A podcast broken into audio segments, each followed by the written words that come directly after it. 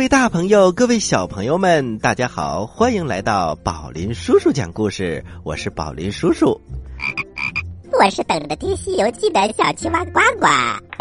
哈，小青蛙呱呱，看来还有很多小朋友也在等着听《西游记》呢。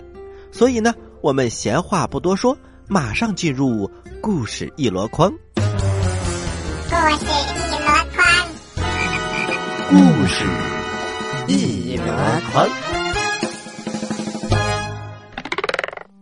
在开始之前，先给大家介绍一下前面的剧情：唐僧、猪八戒和沙僧被金兜洞里的妖怪给捉住了，悟空啊去救他们，结果这个妖怪有一个特别厉害的白镯子，一下子把金箍棒给吸走了。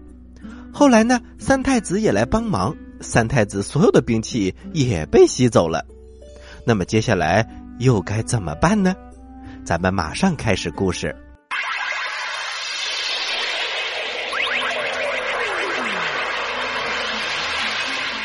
《西游记之金兜洞里的妖怪》第三集。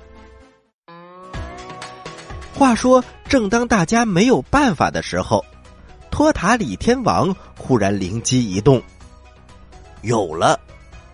大圣，我想那个妖怪的法宝只能套住兵器这种有形之物，而水和火是无形之物，肯定套不住。这一句话提醒了悟空，悟空眼前一亮，哎，对对对，天王，俺老孙这就上天去搬救兵。悟空回到天上，见到了玉帝。玉帝问：“孙悟空，妖怪捉到了吗？”哎，别提了，妖怪没捉着，哪吒三太子的兵器却被那个妖怪给收了去。哦，有这等事，这可如何是好呢？呃，玉帝，俺老孙是这么想的：那个妖怪只能套取有形之物，却套不住水和火。我想请火德星君前去助阵。小朋友们，火德星君就是火神，就是管天下所有的火的。玉帝听了之后也觉得有理。于是他连忙下令：“火德星君，命你随孙悟空下界降妖，不得有误。”臣遵旨。火德星君带上各种火器，随着悟空来到了金兜洞。托塔天王对火德星君说：“一会儿我下去交战，那妖怪只要一取出白灼。”你就放火，是天王。于是他就躲到了云朵里面去了。托塔天王来到洞前，妖怪出来。老妖又率领小妖们杀出洞来，见到托塔天王，他笑了：“哦，我当是谁？原来是李天王。你今天来是要为你的儿子？”讨回兵器吗？托塔李天王大声的说：“一是来为小儿讨回兵器，二是来捉住你这个妖怪，三是来救出大唐高僧。”老妖怪冷笑一声：“哈哈哈哈哈哈！就怕李天王没有这个本事。”李天王什么时候受过这样的气？他连忙举起宝剑向妖怪砍了过去。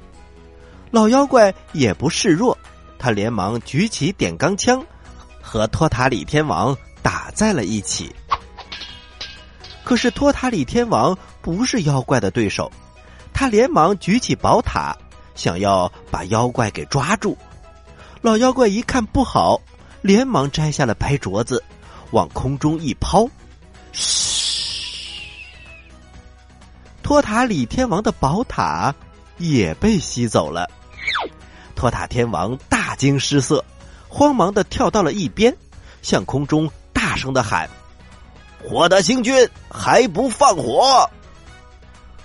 火德星君把令旗一挥，无数的火马、火龙、火鸭、火鼠、火刀、火箭从他的身后飞了出来，一起向老妖扑了过去。顷刻之间呐，烈焰飞腾，大火漫天卷地，足足有千万丈高。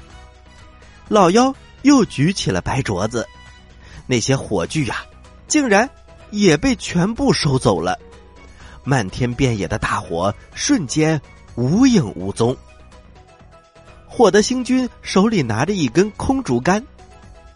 小朋友们，空竹竿呢，是因为上面的旗子也被那个白镯子吸走了。他摇着头说：“厉害，厉害！想不到这妖怪的宝贝连火也能收，这下连我的火器也没有了。”悟空连忙说：“嘿嘿，别急别急，俺老孙想啊，这个妖怪既然不怕火，肯定怕水。俺老孙再去找水德星君前来降他。”说着，一拱手，又跳到了北天门去了。这一次，悟空没有去见玉帝，直接找到了水德星君。他把事情说明之后，水德星君对身边的黄河河伯说。你去助大圣一臂之力。小朋友们，黄河河伯就是黄河的水神，原名叫做冯异，在天上啊，他归水德星君管理。河伯连忙拱手，遵命。大圣，咱们走吧。悟空问道：“呃，河伯，呃，不用做些准备吗？”你有什么法器？俺老孙帮你扛一扛。河伯笑着说：“不用，只有这半钟水就够了。”说着，他从衣袖里取出一个白玉钟。悟空一看呐，哎呀，你这半钟水还不够俺老孙喝一口的呢，如何能够降妖伏怪呢？大圣有所不知，这一钟。能装整条黄河之水，半钟就是半河之水，足够啦。哦，原来如此，太好了，太好了！走走走，快快快！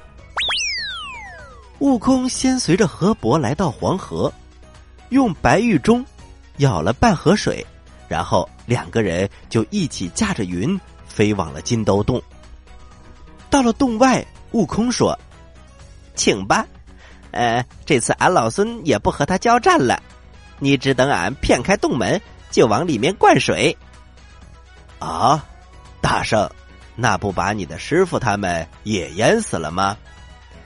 哎，没事没事两位师弟都会水，淹不着他们。至于师傅嘛，俺老孙自会前去救援，不必担心。好，好，好，就听大圣的安排。悟空叫河伯先藏好，自己跳到洞前叫骂。老妖率领着小妖打开洞门，一看是孙悟空。孙悟空，你这手下败将还敢前来送死？河伯在云里面一看妖怪露了头，他就把白玉钟往下一倒，瞬时间呐，滔天的洪水卷着巨浪。万马奔腾一样向金兜洞淹了过来。老妖一看，立刻把白镯子往空中一抛，那个镯子转了三圈咻，咚，堵住了洞门。那个巨浪滔天的洪水呀，都流进了那个白镯子的圆孔里，一滴也没有流进洞里。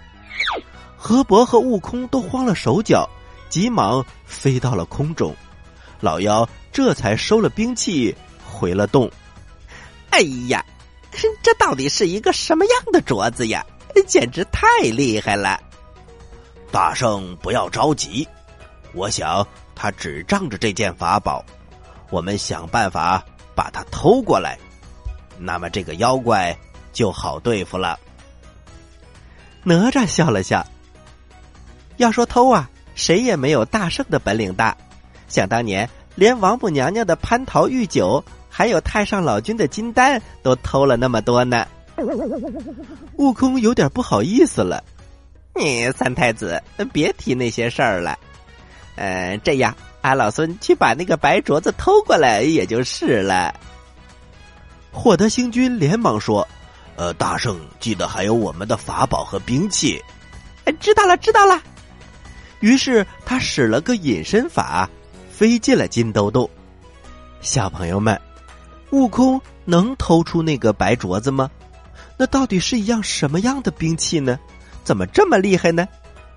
别着急，咱们休息一下，下一集再听。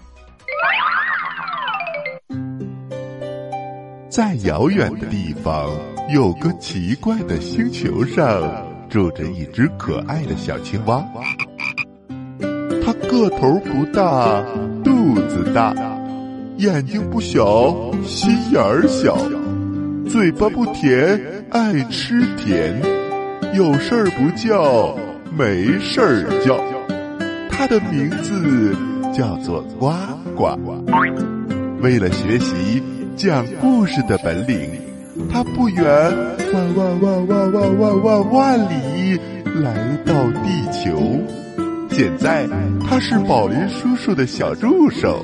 欢迎收听宝林叔叔讲故事，小青蛙呱呱在这里等着你哟。您现在收听的是宝林叔叔讲故事。嘿嘿嘿，哈！各位大朋友，各位小朋友们，欢迎回到宝林叔叔讲故事。我们接着来讲《西游记》。《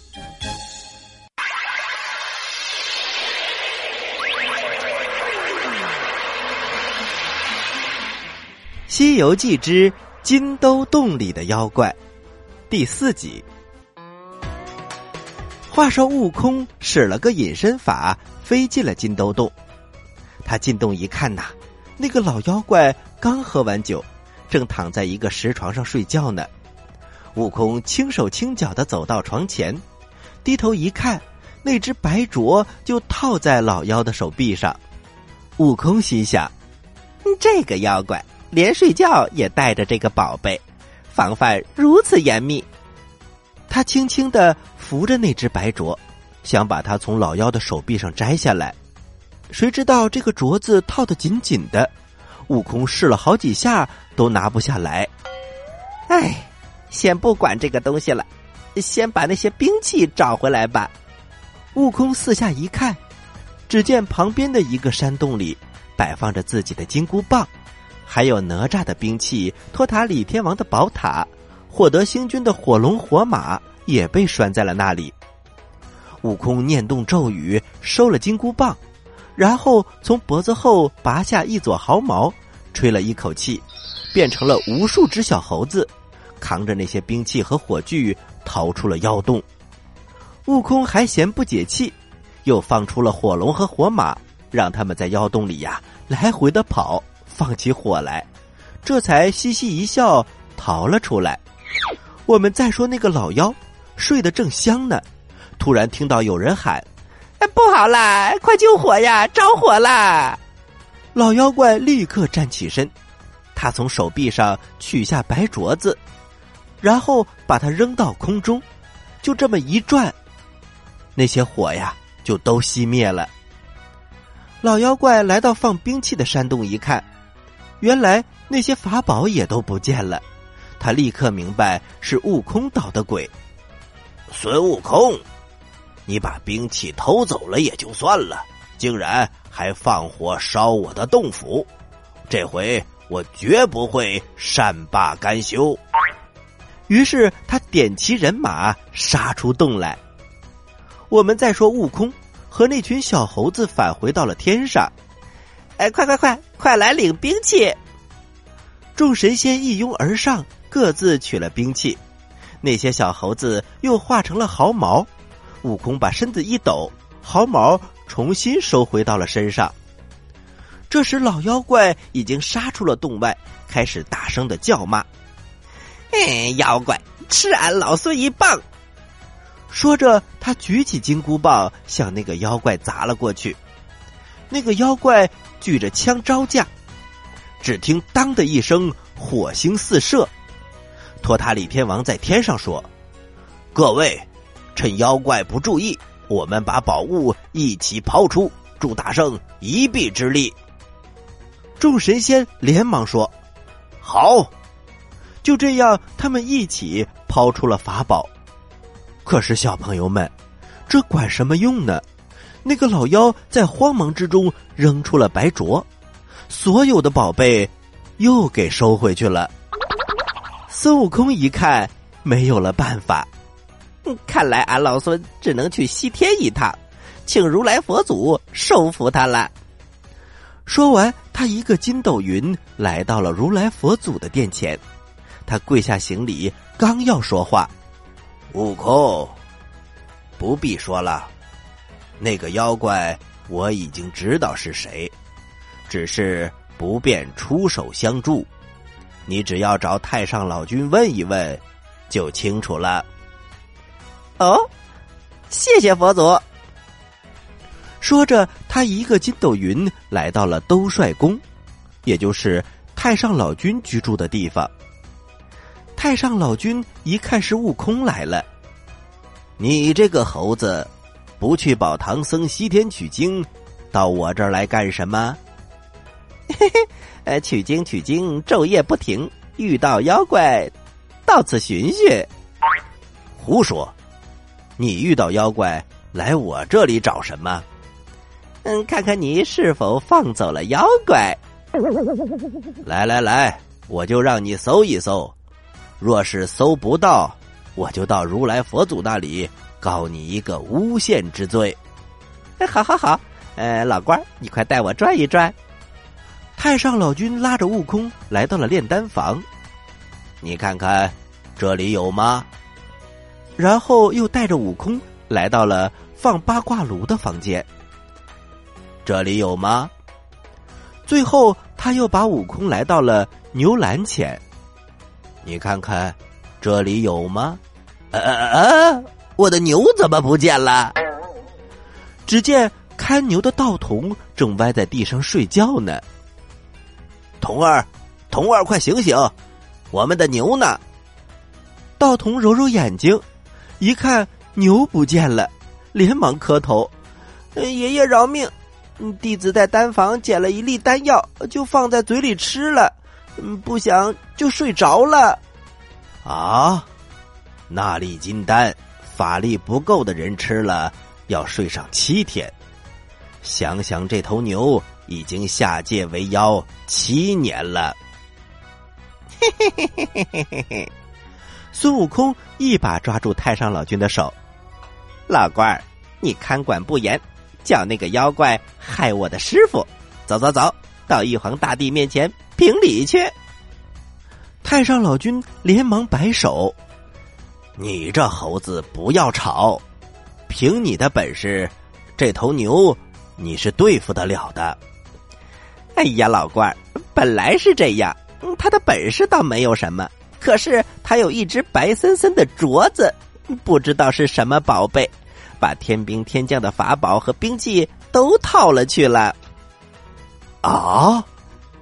太上老君往身上一摸，哎呀，那是老夫的金刚镯，不知道被那个妖怪什么时候给偷了去了。啊！老官儿。就是当年你打俺老孙脑袋的那个金刚镯，正是，也不知道这个妖怪什么时候下的手。好好好，也罢，老夫这就随你去一趟，收服那个妖怪。这下你该满意了吧？哎呀，真是不小心！好好好，还不快走！太上老君随着悟空来到了金兜洞的上空，对悟空说。大圣，你只管前去挑战，引那个妖怪出来，老夫自有办法降服于他。好，这就去。悟空一个跟斗来到了洞前，妖怪，快出来！老妖一听，立刻气急败坏的冲出洞来。悟空掏出了金箍棒，举棒就打。老妖举着枪招架。斗了二三十个回合，忽然他就抛出了金刚镯，来套孙悟空的金箍棒。太上老君在空中看见了，急忙一招手，那个金刚镯呀，就像得到了命令一样，就来到了他的手里。呃，我的金刚镯呢？老妖怪抬头一看，是太上老君，他吓得赶紧跪在了地上。牛儿，还不快跟我回去！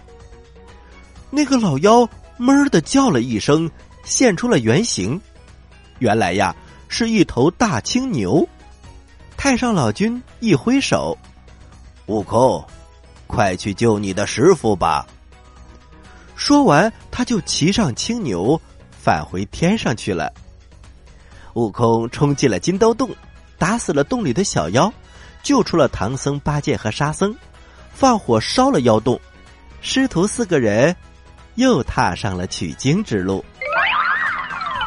小朋友们，太上老君的金刚镯那是非常厉害的。想当初，孙悟空大闹天宫。很多人都抓不住他，最后二郎神和他比试，怎么打也打不赢。就在这关键时刻，太上老君扔出金刚镯，一下子就把孙悟空给砸晕了，这才把他捉住。所以呀，太上老君丢了金刚镯，孙悟空是非常非常生气的，因为那个东西是他的克星啊。好啦，金兜洞的故事我们讲完了。接下来是呱呱提问题的时间，请小朋友们做好准备。我来问，你来答，呱呱提问题。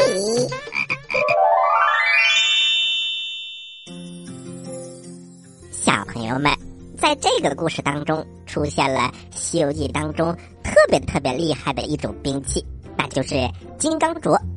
它能把别人所有的法宝都吸过去。那么我的问题来了，在金兜洞这个故事当中，这个金刚镯都吸了谁的兵器呢？你有很多答案可以选哦，这是一个多选题。第一，孙悟空；哪吒三太子；三，托塔李天王；四，火德星君。五，黄河河伯；六，太上老君。